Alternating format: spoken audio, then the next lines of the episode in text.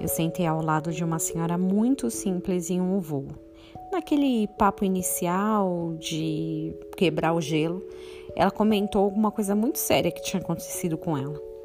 Uma senhora de 10 filhos estava na Espanha visitando dois deles.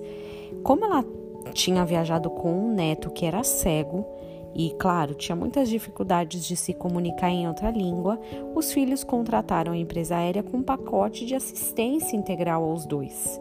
Essa assistência consistia em ter alguém acompanhando por todo o percurso, desde o check-in até a saída lá no destino. Pois bem, ela estava carregando as malas, enquanto o neto recebia direta assistência de uma pessoa. Ele embarcou em um voo, perguntou pela avó e a moça segurou que, ele, que a avó também estava ali naquele voo. O menino não conseguiu confirmar isso, até que chegou sozinho no Brasil.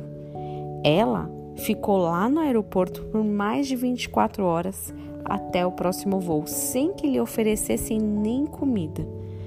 Enquanto ela contava isso, a minha mente já estava longe. Eu tinha pensado numa tese jurídica, como aquela companhia aérea deveria ser processada inimaginável uma negligência desse tamanho. E a senhora, antes que eu protocolasse mentalmente a petição, me disse: Minha filha, mas Deus é tão bom, tão maravilhoso, que mandou uma moça que trabalhava lá em outra companhia aérea me ajudar. Ela viu tudo o que tinha acontecido no dia anterior e lá no dia seguinte me pagou lanche, perguntou como eu estava. Deus cuidou de tudo. Essa simplicidade veio como uma flecha no meu coração. Eu pensando em processo e ela agradecida que Deus mandou um lanche. É claro, ela falou que ficou nervosa com a situação, ficou preocupada, mas em nenhum momento deixou de reconhecer o cuidado do Pai.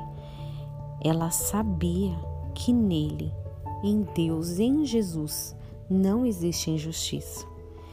Você já pensou que às vezes a gente confunde a injustiça humana com a, achando que ela pode ser atribuída a Deus?